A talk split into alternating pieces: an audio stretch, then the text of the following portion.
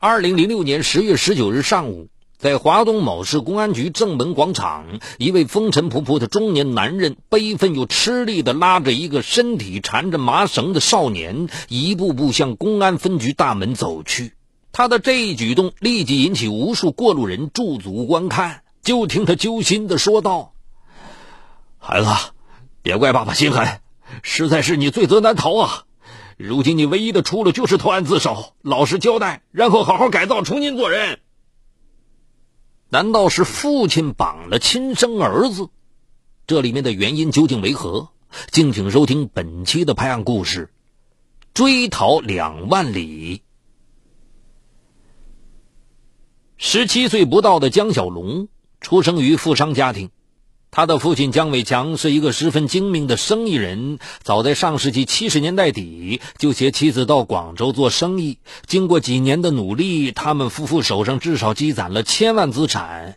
一九九零年，活泼可爱的儿子小龙降临出世。从那以后，姜伟强和妻子做生意的信心更足了。他们整天忙于商场上的各种应酬，一星期也难得回家一次。但只要他们回家，必定买上无数好吃好玩的给宝贝儿子。童年和少年的江小龙就天天待在爷爷奶奶身边，在老人的纵贯浇灌之下，养成了霸道蛮横的性格。江小龙读初二时，成绩已是班上倒数第一，逃学旷课是家常便饭。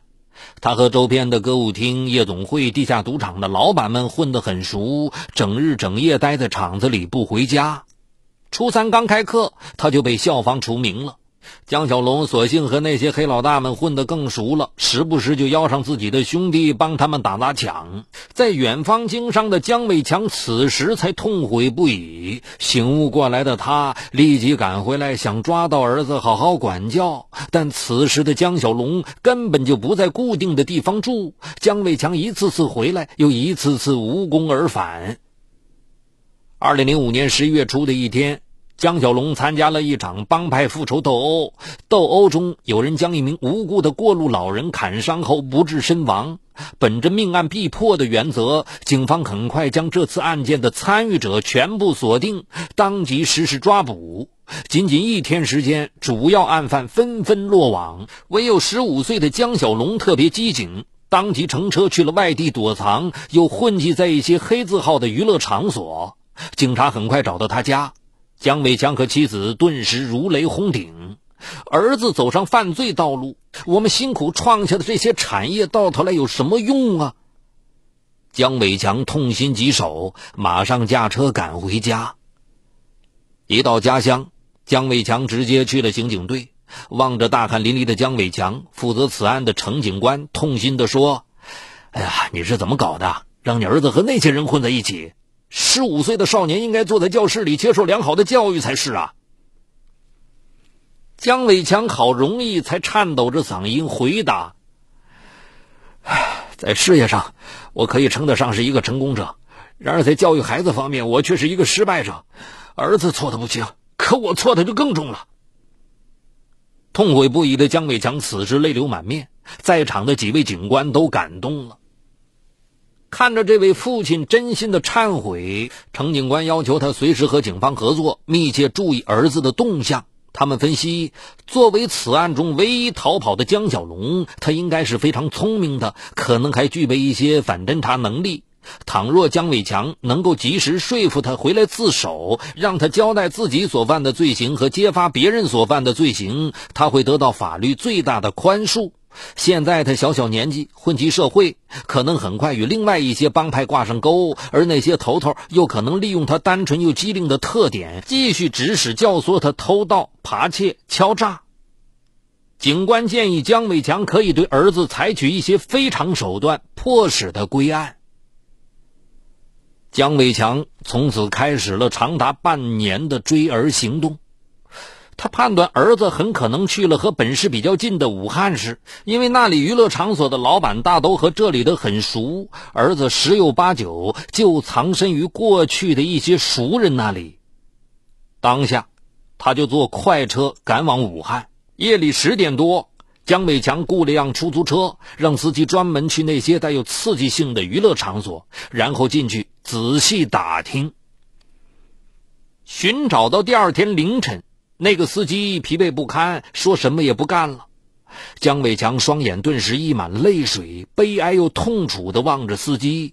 那一瞬间，好心的司机被他舔犊情深感动了，紧急呼来几个同行，帮他们一起寻找。功夫不负有心人，天明时分，有人来报，两天前是有一个十五岁左右的瘦小子在某夜总会待过，熟悉人都喊他小毛头。但小毛头在这里仅仅待了两天，就去了长沙。疲惫不堪的江美强顿时为之一振，立即赶往长沙。到长沙下了车，几天几夜没睡觉的江伟强浑身如散了架。然而，一想到儿子正被某个坏人缩导着去干坏事时，姜伟强当即又叫了一部出租车，按照在武汉的寻找方式，一家一家的到娱乐场所去问。这回每到一家，他都留下一张便条，上面写着：“小龙，我儿，你根本不用躲藏，现在父母都快把你找疯了。见字后速与我联系。”这次在长沙。姜伟强找了一百多家娱乐场所，一直到第三天晚上，他才得知小毛头前两天就去了广州。姜伟强顿时叫苦不迭，因为他知道那里的娱乐场所比这里不止要多上几倍，情况复杂。他去那里找儿子，无异于大海捞针呐。但他还是毫不犹豫地去了广东。初到广东的姜伟强，根据儿子的性格和他以往做过的错事分析。儿子去南方，依然会混迹和躲藏在像夜总会这样的场所。小龙在家时就和那些场所的老板混得很熟，懂得一些规矩，故而他随便去哪个带有黑道性质的娱乐场所，只要一两天，那些老板和头头们肯定会收留他。不仅这样，他们还会帮他出谋划策。姜伟强几次冒着生命危险出入那些是非之地。一天晚上。姜伟强听到儿子的一些消息，他刚刚步入一家夜总会的后厅，十几个马仔便突然将他团团围住。这些人瞪着眼睛，为首的老大还用一支枪指着他的头。姜伟强顿时毛骨悚然，他意识到自己又误入黑帮领地了，只得胆怯地说：“老大，我来只是找人呐。”见到他双腿都在发抖，老大冷冷地对他说。找人，你给兄弟们十万吧，我保证帮你找到。姜伟强顿时又懵了。就在那些人欲抢夺他手上装有两万元现金和几张信用卡的皮包之际，姜伟强突然急中生智，大声说：“我来找儿子，他在家里杀人了，现在公安局正在通缉他。”老大见他不像在说谎，犹豫了一下，命令手下的人散了。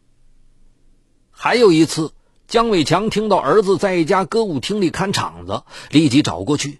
刚进门就被一个小姐缠住，他眼前一亮，想着何不从小姐身上打开缺口，就随她进了一个房间。不料他刚进来，门就被关上锁紧。接着那小姐猛地一脱衣服，开口就向他要两万块私了。姜伟强望望外面，两个混混正一动不动地守在门口。姜伟强慌乱了一会儿，突然镇定自若地对他们说：“我儿子就是因为小小年纪帮这些道上的人打砸抢、敲诈杀人，一步一步的滑入犯罪的深渊，才被公安局挂牌的。如今他有家不敢回，有我这个爱他的爸爸也不敢认，整天东躲西藏，过着老鼠过街、人人喊打的欺辱日子。你们今天这样做，让我又看到了他以前犯罪时的模样。”姜伟强越说越激愤，这几个人最后乖乖的把他放出来了。诸如此类的危险和陷阱，在那两个月里不知道遇见过多少回。同时，他也不知用儿子的犯罪事实教育感化了多少步入歧途的人。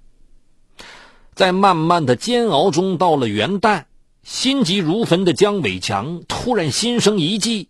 他到当地的各个派出所打招呼，并复印了无数张儿子的照片，到处张贴。这一招果然奏效，如同惊弓之鸟的江小龙再也待不下去了。二零零六年开春，他只得逃到福州，后又陆续逃到郑州、西安、成都、重庆、昆明、贵阳等地。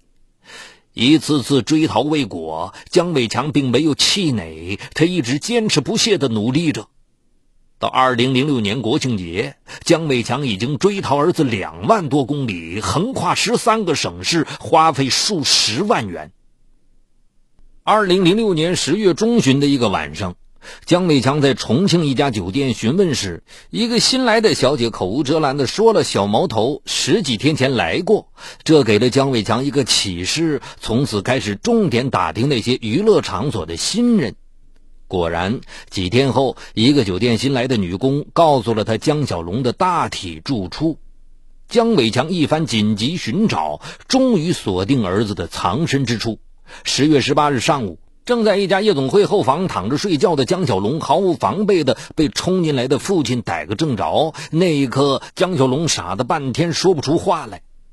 当下，江北强用随身带着的麻绳，不由分说的将儿子捆了个结实。他痛心的对儿子说：“跟我回去自首，然后好好改造。你的事我问过了，最多也就判个一两年，表现好还可能减刑。”江小龙扑通一声给父亲跪下，泪流满面的哭着哀求：“爸，你别再做梦了！如今出了人命案，法律哪能那样轻易的饶过我呀？我要自首，早就回去了，怎么可能等到现在？爸，你快赶快放了我，让我在外面躲几年，等那事儿在家乡慢慢淡了，以后人家也就不追究了。”面对儿子如此糊涂荒唐的想法，气愤交加的姜伟强顿时狠狠扇了他几个耳光，然后拽他起来，打车飞快的离开了那个是非之地。一路上，姜伟强苦口婆心的对儿子说：“那事儿怎么可能淡下去啊？只要你活在这世上，你犯的罪就永远可以追究。现在你能躲得了一时，以后还能躲得了一世吗？”到时候公安部门一发通缉令，那时候你被抓了，可是罪加一等啊！现在你跟我回去自首，争取最大的立功表现，才是你减刑的唯一机会。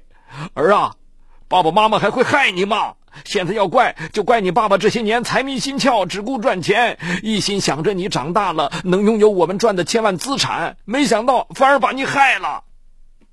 说着，江伟强一只手使劲的捶着胸口，失声痛哭。儿子被这个情景吓呆了，他的脑袋终于低了下来。江小龙被父亲绑回来自首后，如实交代了以前做过的一些违法之事，检举了当地一些娱乐场所老板干过的偷盗、敲诈客人的行为，使警方顺利破案。至此，江小龙在调查期间已具有巨大立功表现。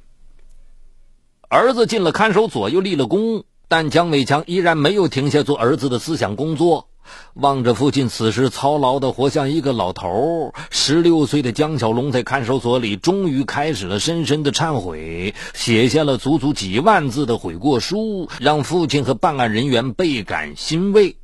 从那以后，他每天总是第一个起来，先是整齐的叠好被子，打扫房间的卫生，然后第一个出去上岗带令，认真仔细的做每天要糊的纸箱，每天他都能超额完成。据悉，鉴于江小龙的立功表现和在看守所的良好表现，有关办案人员决定免于他刑事部分的重刑诉讼，他最终得到的可能是劳教一年的处罚。好这一期的拍案故事就是这样，除短篇案件，也欢迎您收听我播讲的经典长篇，就在蜻蜓 FM 搜索“我的老千生涯”。我是雷鸣，下期节目再见。